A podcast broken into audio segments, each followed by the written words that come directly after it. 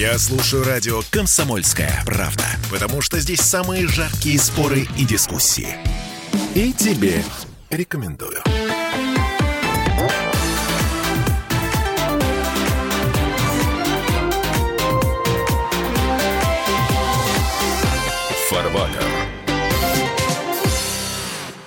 Вы стоите на самой низкой ступени развития. Вы еще только формирующееся, слабое в умственном отношении существо. Все ваши поступки зверины, и вы в присутствии двух людей с университетским образованием позволяете себе давать советы космического масштаба и космической же глупости о том, как все поделить. Это цитата из фильма «Собачье сердце». У нас в эфире в начале программы «Фарватер» не просто так, э, не только для создания настроения. А мы продолжаем обсуждать экономику, экономику для животных. Мы ищем пути выхода из той ситуации, которая сложилась вокруг нашей страны и внутри нашей страны.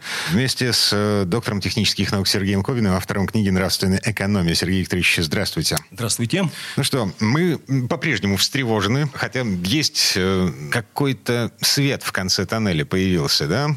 Свет в тоннеле э, всегда есть, иначе это неправильный тоннель. Куда Хотя есть вариант, что м, это не просто свет, а фонарь приближающегося поезда. Да, поэтому действительно мы продолжаем говорить об экономике животных, которая отличается тем, что она для себя, и говорим об экономии для людей, для других, обязательно беря в расчет общественные интересы и национальную добавленную стоимость. Подчеркиваю, национальную добавленную стоимость. Э, В прошлый раз мы не договорили про то, что это такое, что значит национальная добавленная Да, в стоимость. прошлый раз мы не договорили несколько вопросов, включая рыночные методы, на которые вы обращали внимание, принцип космополитичности производительных сил, ну и, собственно, причина, а вообще в чем причины войн, что там с НАТО, откуда, что, как, зачем берется. Поэтому э, я предлагаю ответить на эти вопросы все с помощью книги нашей.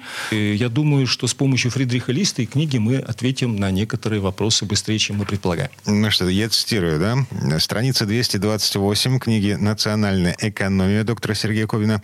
Англия с 1651 года строила и до сих пор продолжает строить свою торгово-промышленную политику в соответствии с долгосрочным государственным планом, включающим в себя ряд важных актуальных положений. Во-первых, ее правительства должны были всегда предпочитать ввоз производительных сил ввозу меновых ценностей. Во-вторых, там, где было нельзя добиться уступок в свободной торговле путем заключения контрактов, там было необходимо достичь той же цели путем коррупции и контрабанды. В-третьих, необходимо было предпринимать войны, включая эпидемиологические, и заключать различные союзы, но только и исключительно в интересах развития национальной фабрично-заводской промышленности, торговли и мореходства Англии, а также ее колоний. И в-четвертых, нужно всегда уметь с помощью мнимых космополитических образов определения аргументов, предложенных Адамом Смитом и его современными последователями, так замаскировать настоящую политику Англии, чтобы иностранные государства не могли ей подражать.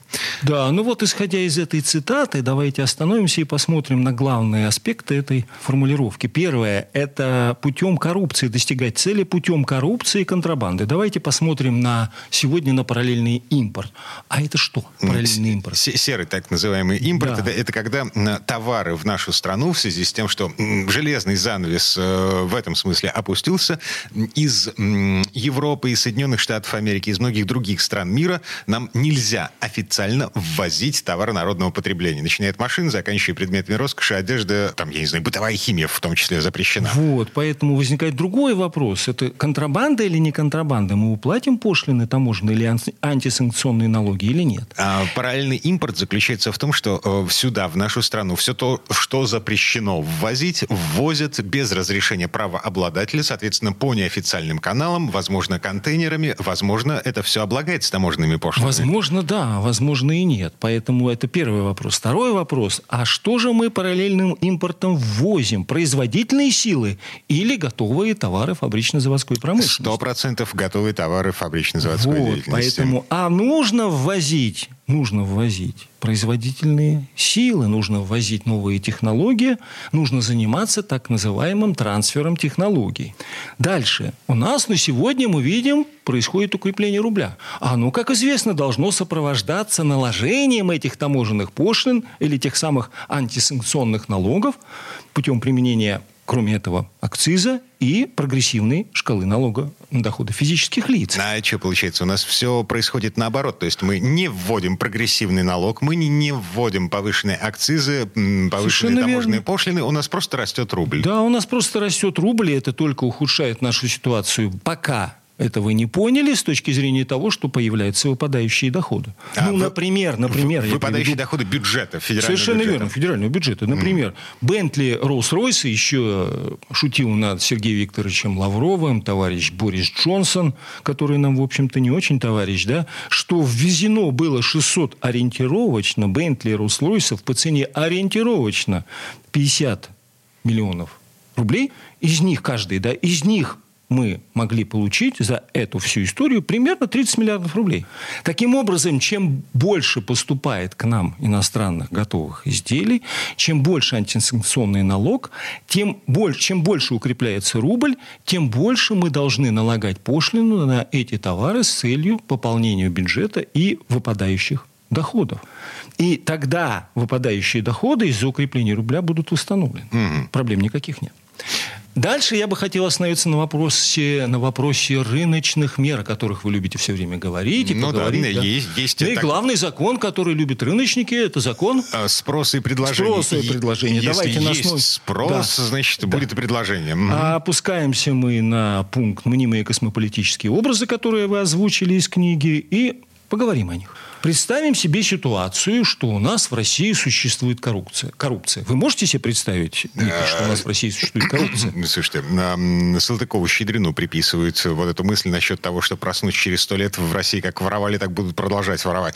Путин ввел у нас как-то конфиска... президента, да, конфискация да, да. имущества неподтвержденного доходами да. и система Посейдон еще у нас. Совершенно верно. Кроме того, реформа контрольно-ревизионных органов у нас происходит. То есть мы с вами можем смело заявить, учитывая опыт Салтыкова-Щедрина и нашего президента, что у нас в государстве коррупция наблюдается, особенно среди высокопоставленных и федеральных и местных чиновников. Приговариваем, это факт. Да, значит, если это факт, то, предположим, я чиновник, который получил деньги за выделение земли. Я не знаю, миллиард, 200, 500 миллионов и так далее. Или я чиновник, который работает в банковской системе, системе Центрального банка или в одном из коммерческих банков, и получил деньги за счет санации банка, по существу украл из бюджета 1-2 миллиарда рублей. Я пришел с этими миллиардами куда? На рынок приобретать валюту. Для того, чтобы вывести ее за границу, для того, чтобы спрятать, и чтобы правоохранительные органы здесь, внутри России, не добрались до того, что я украл. Иначе зачем у нас уехали вице-премьеры и многие другие люди за границу и почему-то забыли о своем российском гражданстве? Угу. Это тоже факт. Было с чем уезжать. Окей. Было с чем уезжать и было зачем уезжать. То есть, что означает это? Это а... означает, что закон спроса и предложения является мнимым. То есть? То есть государство обязательно должно вмешиваться в процесс того, чтобы коррупция не приводила к тому, к чему она приводит. Что и демонстрирует нам президент Путин. Достаточно ли требователен он это второй вопрос. Но у нас же введены ограничения на оборот валюты в нашей Суровые стране. Суровые законы Российской империи. Mm-hmm, Но да. дальше мы помним. Которые да? компенсируются, суровость которых компенсируется необязательностью их исполнения. Да, теперь давайте другой пример посмотрим. Продажа валютной выручки 100%. Вы мне скажете, что это это вмешательство не государства. Рыночные да, меры, не рыночные меры. А теперь mm. представим себе другую вещь. Что вы вывозите металл, я вывожу дерево, и мы с вами вывозим, и вы, и я, и все остальные продают валютную выручку. И курс рубля продолжает укрепляться. Мы давим коррупцию, рубль укрепляется. Через какое-то время оказывается, что если мы займемся внутренней фабрично-заводской промышленностью, то все эти металлы, которые мы вывозили с учетом укрепления рубля и дерева и все остальное сырье, нефть, газ и прочие, окажутся более востребованы и по более интересным ценам для внутреннего рынка, который, как известно, всегда многократно, в десятки раз, в десятки раз важнее и интереснее в любого цветущего внешнего рынка. Но смотрите, на сегодня ситуация складывается таким образом, что запрет на вывоз, э, ну там, я не знаю, продуктов металлообработки высокотехнологичных э, всяких фиговин, которые у нас здесь в России производят, он э, больно ударяет по местным производителям потому что в России нет рынка сбыта достаточного для того, чтобы вся эта продукция была продана. Ее здесь негде продавать. Так это естественно по одной простой причине, потому что нет современных производств. А их, а их нет по другой причине, потому что отрасли, которые находятся в материальных затратах, у нас все пять, приватизированы. Угу. Это э, тепло, энергия, водоснабжение, ну, в общем, вся, вся коммуналка. Это все материалы, угу.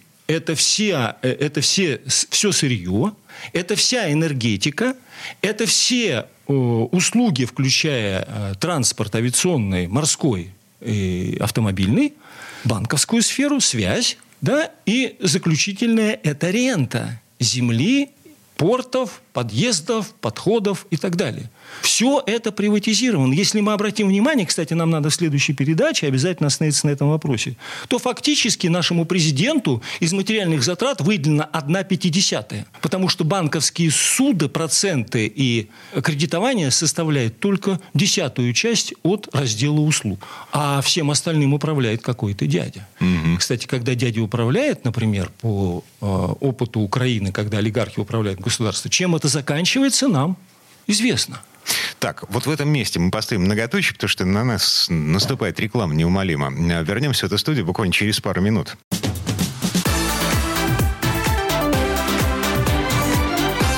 Фарбатер.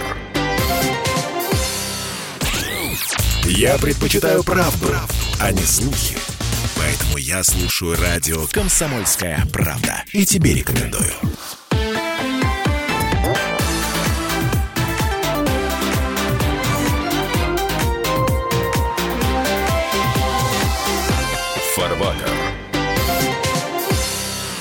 Это мы вернулись в петербургскую студию радио «Комсомольская правда». Я Дмитрий Делинский вместе с доктором технических наук Сергеем Кобиным, автором книги «Нравственная экономия». Мы продолжаем разбираться в том, что происходит в нашей стране и вокруг нашей страны в связи с, мало того, что спецоперацией на Украине, так еще и с многолетней, я бы даже сказал, многовековой экономической войной, которую нашей стране объявили англичане. Наши друзья, в кавычках, наши друзья. Mm. А, продолжаем мы обсуждать э, наши пункты, которые доказывают мнимость закона, главного закона рыночной экономики, спроса и предложения. Итак, представим себе ситуацию, что мы с вами, Дмитрий, пришли, 10 э, человек из «Комсомольской правды» с тысячей рублей, и я один с 10 тысячами рублей.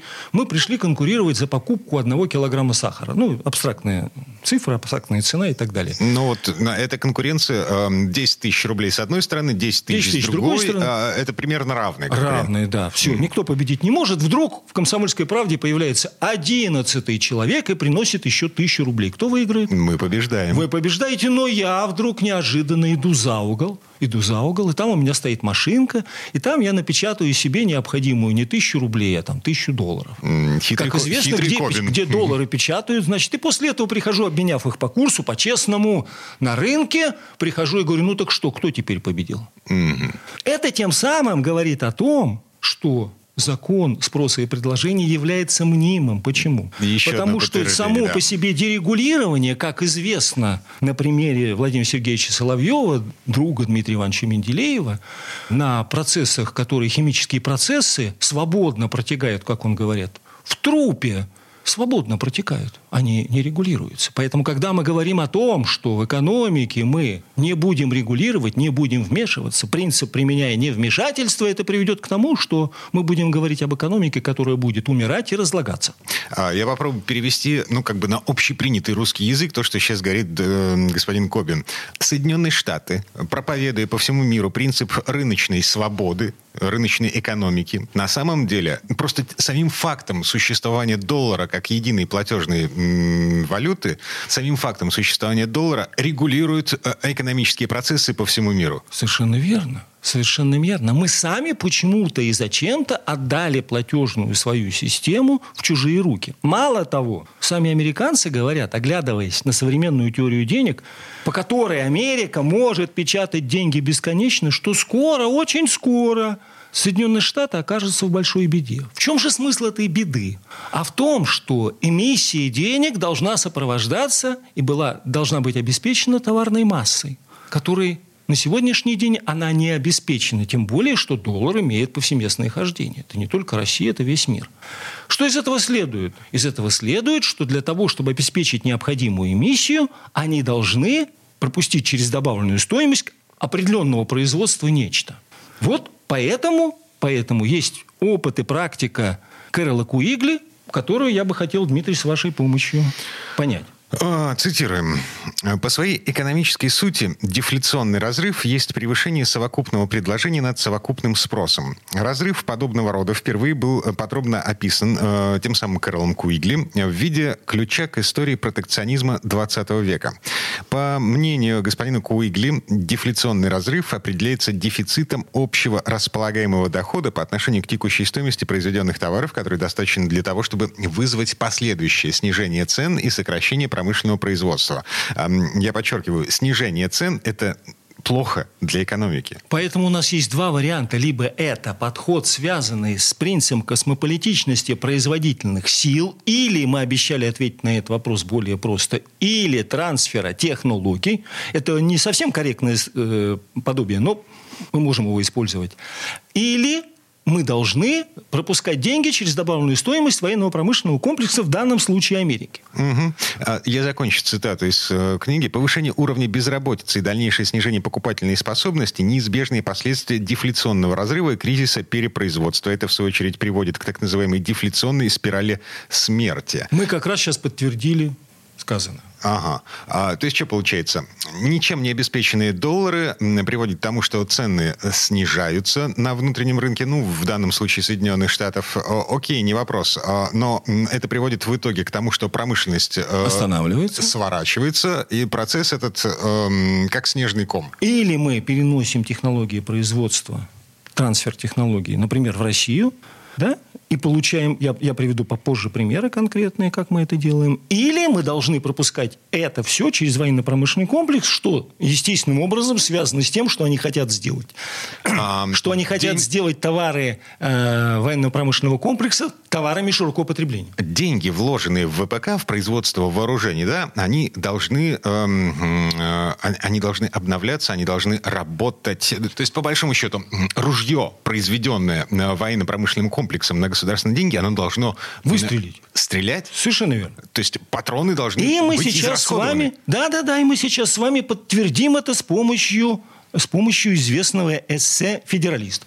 «Федералист», э, если кто не в курсе, это сборник из 85 эссе, авторами которых являются отцы-основатели Соединенных Штатов. Э, первоначально все это было напечатано в конце 18 века в четырех газетах Нью-Йорка э, под общим псевдонимом «Публий».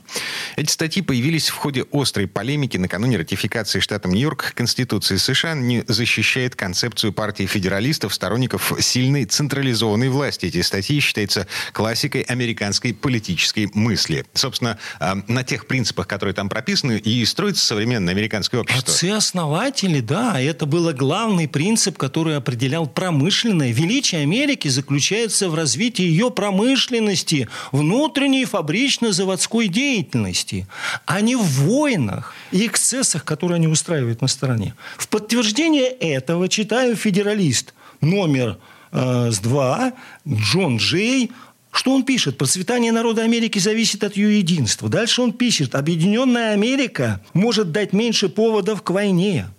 Если бы народ Америки думаем о сегодняшнем дне в России, разделился на три или четыре нации, разве не случилось бы то же самое? Разве не возникло бы такое же соперничество, которое точно так же стали бы поддерживать иностранные государства. Зависть и соперничество быстро уничтожили бы доверие и взаимное расположение, что мы сегодня наблюдаем, Россия и Украина. Да? Частные интересы каждой конфедерации, а вовсе не общие интересы Америки, стали бы единственной целью их политики. То есть нас ведут противовес и совершенно в обратную сторону от той стороны, которая была предложена отцами-основателями в Америке. Продолжаем цитировать федералист. Федералист Джея. Различные коммерческие интересы непременно породят различные политические интересы, естественную различную степень близости и сотрудничества к разным, к разным зарубежным странам. Поэтому может случиться так и случится наверняка, что какая-то страна, с которой конфедерация Южных Штатов будет находиться в состоянии войны, окажется окажется в той самой страной, с которой Конфедерация Северных Штатов желала бы сохранить мир и дружбу. Поэтому все они скорее захотят обезопасить себя от соседей, заключив союз с иностранными государствами, чем защищать себя от внешней опасности, заключая союзы между собой. Угу. Вот вам пример, откуда, зачем, почему НАТО. НАТО, то есть нас мы не просто идем к войне, нас заводят на эту самую войну. А, а причины экономические. А причины экономические. Но еще раз говорю, у нас есть две альтернативы. Либо мы проходим через ВПК и через добавленную стоимость, вспоминая Кеннеди и понимая, за что-то вообще его убили, почему он попытался бороться с ВПК и чем для него это закончилось. Либо мы занимаемся принципом космополитичности производительных сил, то есть трансфером технологий и, например, начинаем развивать свой бизнес и промышленность вместе с Россией, например, Америка. Ага. Сейчас мы к этому перейдем. Но откуда взялась такая мысль вдруг? И почему отцы, отцы-основатели были э, перемещены с полки на, с верхней полки на нижнюю полку? И почему вдруг это произошло? Оказывается, что в XIX веке был некий Чарльз Остин Бирд, как современный Адам Смит, который поучившись почему-то именно в Англии, в Оксфорде, заявил о своей корысти авторов федералиста. Тот, кто хотя бы пытался читать «Федералист», понимает, что это совершенно альтруистическое учение, которое направляет Америку по пути промышленного развития. Не по пути войны и завоеваний, а по пути промышленного развития. Поэтому что же предложил э, Бирд? Бирд предложил следующее. Он сказал, что меч, то есть вооруженные силы, или, как мы отмечаем это в книге и в наших рассуждениях, кроме естественных условий для развития всех видов промышленности, существуют существенные условия для развития всех э, видов промышленности, то есть оборонно-промышленный комплекс от слова «оборонное» ключевое. Защищать свои промышленные естественные условия. Он говорит, нет, этого мало. Нужно не только защищать, нужно с помощью меча, то есть с помощью вооруженных сил, открывать чужие рынки. Для этого нужна партия войны – для этого нужно проводить эмиссию средств именно через добавленную стоимость военно-промышленного комплекса. Вот поэтому, Дмитрий, я думаю, и нужны войны. Так, какая альтернатива э, у нас есть? Вот этим вопросом будем задаваться в следующей четверти часа. Я напомню, доктор технических наук, автор книги «Нравственная экономия» вместе с нами, Сергей Кобин. Вернемся буквально через пару минут.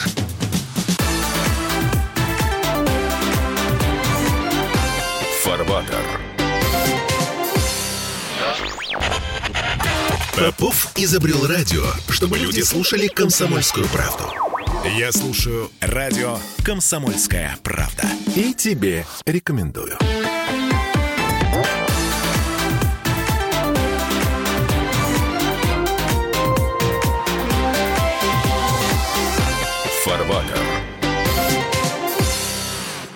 А это мы вернулись в петербургскую студию радио «Комсомольская правда». Я Дмитрий Делинский, доктор технических наук, автор книги «Нравственная экономия» Сергей Кобин. Вместе с нами продолжаем разбираться в том, что происходит вокруг нас в том мире, который, ну, он, этот мир устроен немножко сложнее, чем представляется, если смотреть э, телевизор, э, читать интернет. В предыдущей четверти часа остановились на вопросе, какие альтернативы есть у нас с вами, альтернативы войне. Да, вот вы правильно сказали, этот мир устроен чрезвычайно сложно, если э, мыслить в параметрах, в парадигме э, экономики животных. Если же рассуждать в разделе э, экономии людей или национально-политической в разделе системы экономии, то получается совсем другая вещь. Все становится ясно, все становится прозрачно и так далее.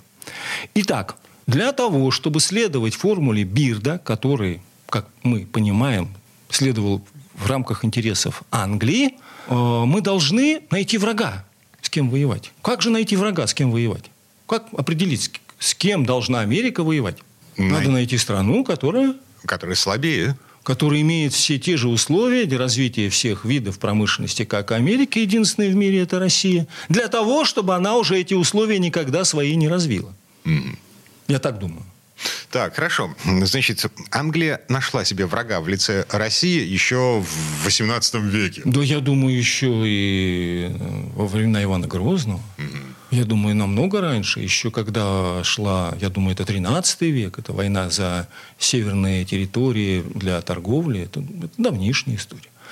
А просто начиная с 1651 года, когда Кромвель применил навигационный акт. Кстати, сегодня запрет на провоз э, наших, э, проход наших судов и провоз наших товаров на судах различного рода, а, так называемое мореходство, это есть не что иное, как навигационный акт в современных условиях. То есть нам запрещают перевозку наших товаров фабрично-заводской промышленности, пусть небольшой, но промышленности, и одновременно с этим запрещают провоз и ограничивают привоз Э, я вот знаю современный пример, когда господа э, трубные производства начали развивать, купили технологии и оборудование станки в Китае, и вот уже ждут их 4 месяца, исходя из того, что судно, которое перевозило под флагом или под управлением американским э, это оборудование, оно пришло в Владивосток, а когда вот события определенные случились, это судно развернулось и отвезло обратно эти станки в Китай. Угу. Это есть не что иное, как навигационный акт, запрет на там законно-незаконные действия этого капитана – это второй вопрос, но это факт. Поэтому нужен враг. Нужен враг, и нужно врага еще, кроме этого, мы еще говорим о коррупции, да? о валютных счетах, о том, что они должны дать направление то нашему капиталу, которое бы мы никогда сами этим не, это направление никогда мы не выбрали, а именно покупать, как я называю, евро, доллары, фантики и вывозить их на иностранные территории. Тем самым превращая потенциально э, промышленный капитал в спекулятивный. Тем самым мы убиваем свою перспективу и перспективу своих детей и внуков. Вот ведь в чем главная беда-то. Поэтому, когда мы сегодня смотрим на картину мира с учетом э, значит, Фридриха Листа, с учетом Бирда, с учетом федералиста, и обобщенного учения Гамильтона, Джея и Мэдисона, отцов-основателей Америки, которые говорили, повторяю, о промышленном развитии Америки, а не о войне, то мы четко понимаем, что нас заводят на войну только по одной простой причине, что мы конкурент Америки. Но есть же еще и второй путь, как я понимаю, и как мы понимаем, да, это путь космополитичности производительных сил или трансфера технологий. И это мирный путь. И это путь развития внутренней фабрично-заводской промышленности. И в случае, когда вы подошли к тому, что ваши возможности на вашей национальной территории ограничены, вы можете их развивать в других странах. Например, Последнее предложение американцев – 33 миллиарда выделить ВПК, все говорят Украине, ВПК Соединенных Штатов для того, чтобы произвести оружие, чтобы поставить его на территорию Украины. Если мы переведем эти 33 миллиарда в рубли, то получится там какое-то определенное количество рублей. Ну, хорошо. Перевели в рубли. Представим себе картину, что у нас на сегодняшний день на сегодняшний день будет принято решение строительства э, так называемой русской ривьеры, дороги, связанные с э, летним отдыхом, начиная от Севастополя до Сухуми или даже до Батуми, угу. учитывая добрососедские отношения с Абхазией, с Грузией и так далее. Дорога там есть, я, я по ней ездил, но она э, очень кривая, узкая, ну, в общем, это, это, это, это плохая дорога. Да, дорога есть, но от Туапсе, например, до Сочи, там 70 километров, нужно ехать часов 5. А так дорога-то есть, угу. вопросов нет. Дороги нет, это позор, так вот, если начать строить эту дорогу, то окажется, что примерно 40-50 триллионов, которые, кстати, есть на счетах наших граждан, если мы возьмем эти деньги у наших граждан под определенный процент с учетом того, что рубль продолжает укрепляться, то окажется, что перспективы окупаемости этого проекта с учетом того, что как вот у нас западный скоростной диаметр, попробуйте купите хоть одну акцию западного скоростного диаметра, они все выкуплены, они выгодны.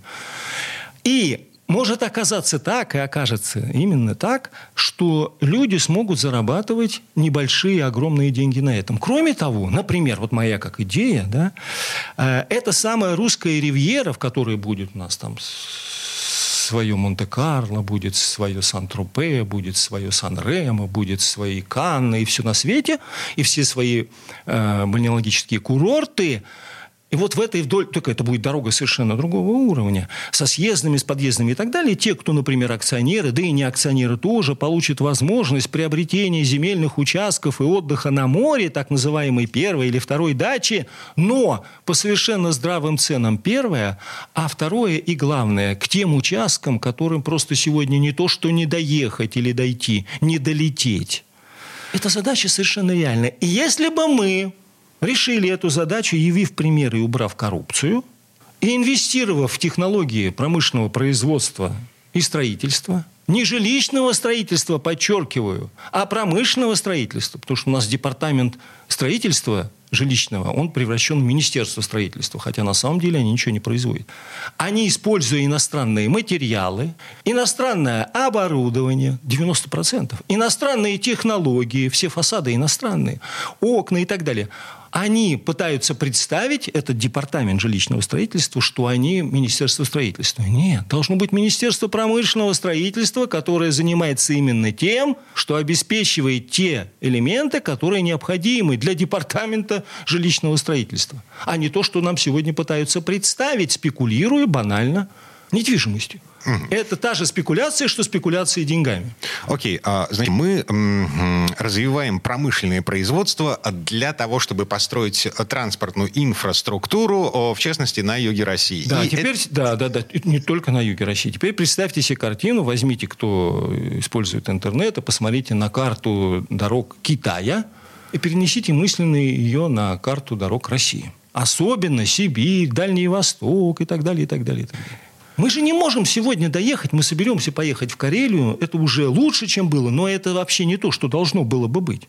Ведь это не западный скоростной диаметр. Это не скоростные дороги, которые могли бы мы иметь. Это не скоростные железные дороги, которые сегодня есть в Китае.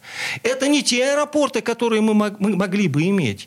Это не те загруженные э, авиационные заводы, которые сегодня простаивают, и та авиационная техника, которая сегодня простаивает. И не потому, что только ее не хватает, а по причине коррупции, жадности и глупости. В этом проблема. Так вот, если мы покажем Америке путь, то мы найдем решение, заключающееся в том, и оно будет заключаться именно в том, что американцам и всем остальным потенциальным инвесторам, я уже не говорю про Китай и так далее, будет выгоднее инвестировать и реализовывать принцип космополитичности производительных сил на территории Российской Федерации. Эффект будет ошеломляющий и с точки зрения дохода, и с точки зрения стабильности. Это будет кратно выгоднее, чем заниматься войной и военно-промышленным комплексу. Да, предприятия некоторые придется перепрофилировать с жавелинов на производство э, строительной техники, материалов, оборудования и так далее. Это более правильный путь. Он имеет под собой основу. Так, время наше в эфире к концу подходит. Полтора минуты буквально осталось до конца этой четверти часа.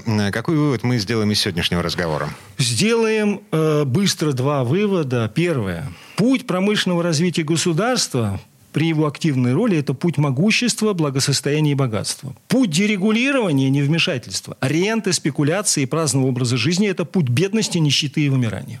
И заключительное.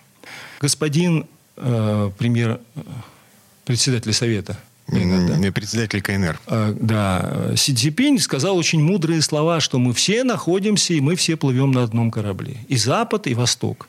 Так вот в этом корабле, в этом корабле есть киль. Этим килем в данном случае является Россия как срединное государство. Его единственное назначение функции этого государства России, величайшего государства, является создание, установление в России внутреннего промышленного строя и уклада. Иначе при первой волне при, больш, при большом волнении на море мировое судно перевернется. Настолько это важно, что ни в сказке сказать, ни пером. Сергей Кобин, доктор технических наук, автор книги «Нравственная экономия». А это далеко не все. Мы вернемся в следующей программе. Всего вам доброго. До свидания.